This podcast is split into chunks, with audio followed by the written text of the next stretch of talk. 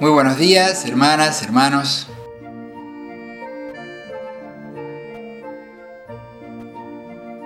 Hoy quiero comentar algo sobre un asunto que para mí es muy importante, que tiene que ver con nuestra relación de creyentes con las personas que no tienen fe, ateos, agnósticos, y especialmente en el caso de que sean personas cercanas a nosotros.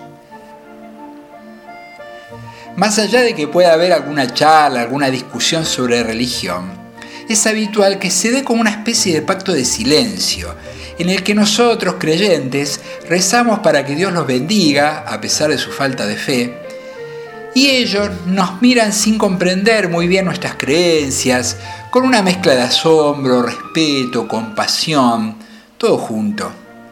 Si no pudiéramos ir más allá, eso nos condenaría a dejar fuera del diálogo un aspecto central de nuestra vida, como es la búsqueda de algo que le dé sentido.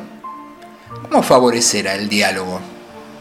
Lo primero que se me ocurre es tomar conciencia de la diferente manera de plantearnos la vida que tenemos. Esto es algo que aparece, por ejemplo, en el debate sobre el aborto. Nosotros, que somos creyentes, decimos que el aborto es algo que va contra la naturaleza humana que no es una cuestión solo de fe. Pero no podemos separar fácilmente las dos cosas, porque para nosotros la misma naturaleza tiene su sustento en Dios, que es el Creador. Para el ateo, en cambio, no hay Dios, no hay un sustento, no hay una conciencia superior ni permanente.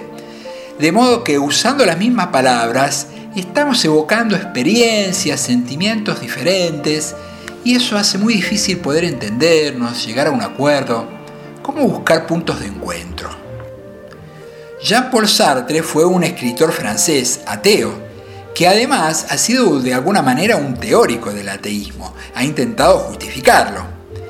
Entre sus reflexiones, muy lúcidas, muy inquietantes, ya hacia el final de su vida, hay una charla con su compañera de ese momento, Simone de Beauvoir, que está publicada, y en la que comenta honestamente que aunque él está convencido de la no existencia de un Dios, hay algunas cuestiones que sostiene y que no consigue explicar.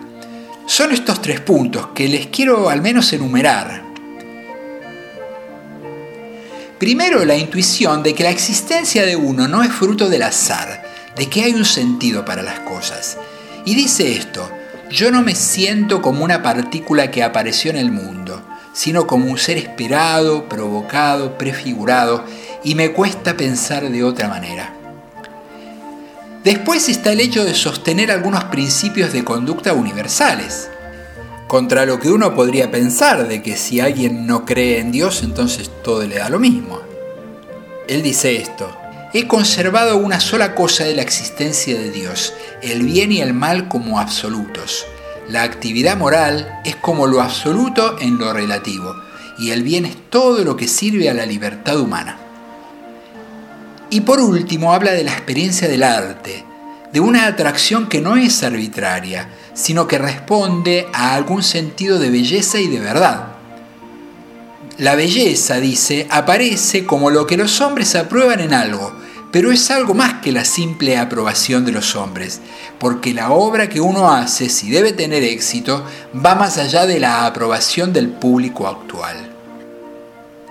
La vida no es fruto del azar, el bien y el mal no son algo que podamos decidir a nuestro antojo.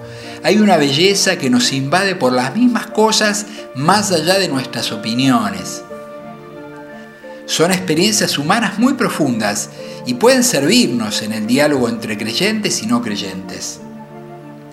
Un diálogo sobre estas cuestiones se extraña en estos tiempos, sobre todo en la discusión pública, donde falta reflexión y escucha y las cosas se suelen resolver más bien a los gritos o negociando. Que el Señor nos conceda esa sabiduría del diálogo, en la búsqueda de la verdad, la belleza y el bien que Él ha dejado como huellas de su amor desparramadas en toda la creación.